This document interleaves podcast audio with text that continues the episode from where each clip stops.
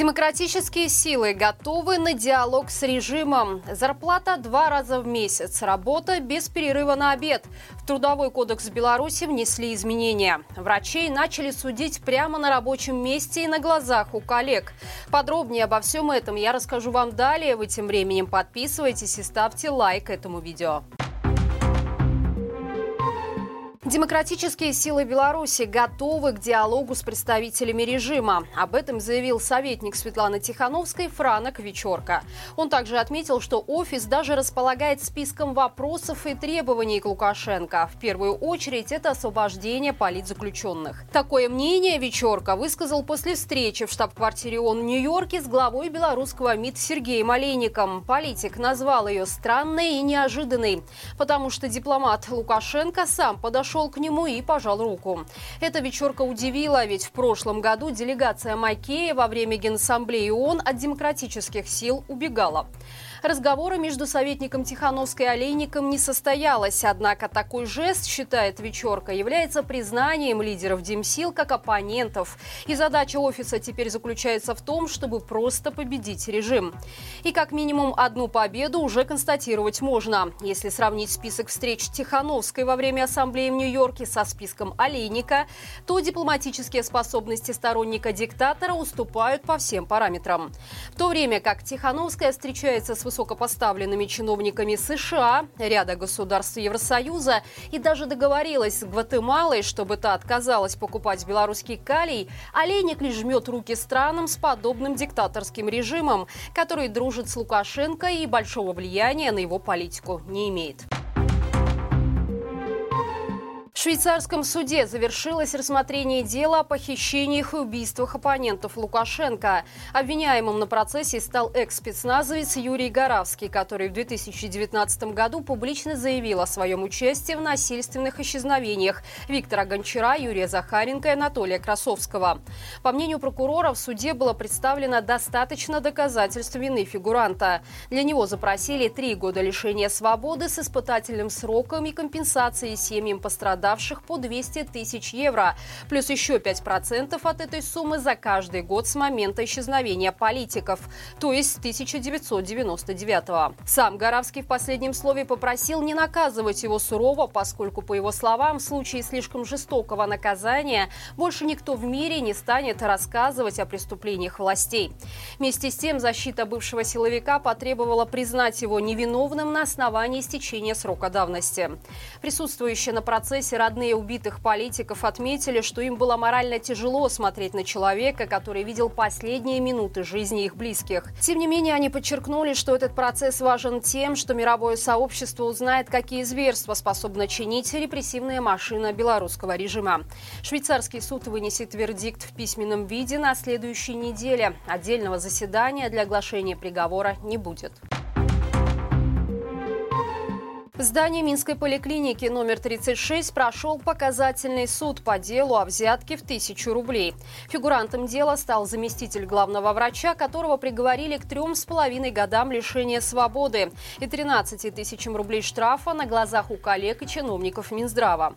По версии прокуратуры, 59-летний обвиняемый получил откат за то, что без тендера выбрал подрядную организацию для выполнения работ в поликлинике. В результате медику запретили в течение пяти лет занимать административные должности. Но за решетку прямо с рабочего места не отправили. Мужчине дали трехлетний испытательный срок, во время которого он должен выполнять определенные обязанности. Только после этого суд решит, нужно отправлять его в колонию или нет. Отметим, что подобные суды стали достаточно распространенным явлением в Беларуси. Например, известны процессы над уклонистами в военкоматах или наркокурьерами на месте учебы. Примечательно, что похожие практики практики существовали в СССР еще со сталинских времен, когда широко распространились так называемые товарищеские суды. Они формировались прямо на рабочих местах и использовались как механизм несудебных репрессий для различных социально неблагополучных элементов. Как говорится, из прошлого только лучшее. Зарплата не реже двух раз в месяц, безлимитная работа и сокращенные рабочие дни вместо выходных. Такие нормы появятся в обновленном Трудовом кодексе Беларуси. В текущую редакцию нормативного акта были внесены существенные изменения, которые затронут разные аспекты жизни трудящихся. Ключевой можно назвать статью, согласно которой всем без исключения работникам будут обязаны давать выплаты дважды в месяц. Это касается даже тех, кто трудится по контракту, в котором прописана одна ежемесячная зарплата зарплата. Также работодатели обяжут давать выпускные не позднее двух дней до начала отпуска сотрудника. Многодетным родителям позволят сократить продолжительность рабочего дня на час вместо положенного освобождения от работы на день раз в неделю, но только по согласованию с работодателем. Плохая новость для тех, кто трудится по нерегулярному графику. В обновленном кодексе уже не будет закрепленной нормы о невозможности работать больше 10 часов. Также сотрудники смогут легально работать работать без обеда и отдыха, если, конечно, сами этого захотят. В том, что касается отдыха, изменения появились только для научных сотрудников. Они смогут брать 30-дневный отпуск с сохранением зарплаты во время написания диссертации. Обновленный трудовой кодекс вступит в силу с 1 февраля 2024 года. С полным перечнем изменений можно ознакомиться на правовом портале. Лукашенко так часто рассказывал о замерзающем Западе, что теперь, видимо, мерзнуть придется его дипломатам. По информации источника «Наша Нива», белорусское посольство в Вильнюсе не может договориться с литовским поставщиком газа «Игнитисом». Это компания и частная, и с государственной долями. Посольство пытается найти другого поставщика, но, видимо, в свете последних событий сотрудничать с режимом никто не хочет. Поставщики энергии в Литве конкурируют между собой, но и сами принимают решения. Вероятно, речь идет о политических причинах. Литва приютила у себя белорусов, бегущих от преследования, заняла жесткую позицию по отношению к Лукашенко, из-за чего подверглась атаке мигрантов и стала жертвой кампании по разжиганию ненависти в Беларуси.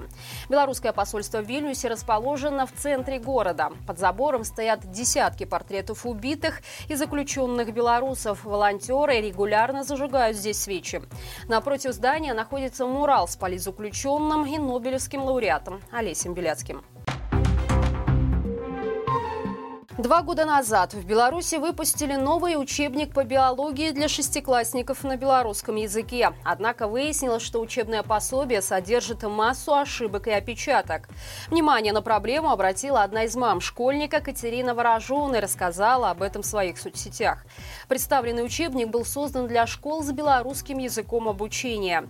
Женщина предположила, что ошибки в нем взялись из-за того, что составители прогнали текст через Google переводчик и не проверили проверили результат на грамотность.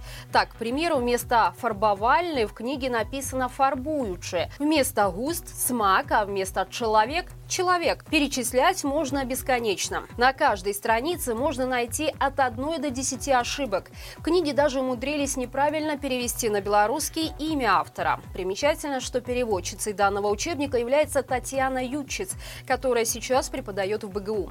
Ранее она работала учительницей и на парламентских выборах 2016-м входила в состав участковой комиссии. Несколько лет работала выпускающим редактором новостного отдела СТВ и редактором издательства «Народная света». Учебник по биологии не единственный, где можно найти ошибки. По информации Екатерины Ворожун, они имеются также в учебниках по информатике, истории древнего мира и предмету «Человек и свет». Поэтому сейчас мать школьника готовит письмо в Министерство образования с просьбой исправить недочеты. Друзья, по будням на нашем канале выходит рубрика «Горячие комментарии». Новый выпуск уже можно смотреть по ссылке в описании. Обсудили с экспертами ситуацию в медицине Беларуси. Так ли все в ней плохо и что может спасти здравоохранение в нашей стране. Не забывайте также про лайки, комментарии и подписку. Любая ваша активность помогает нам набрать большее число зрителей. До встречи завтра и живи Беларусь!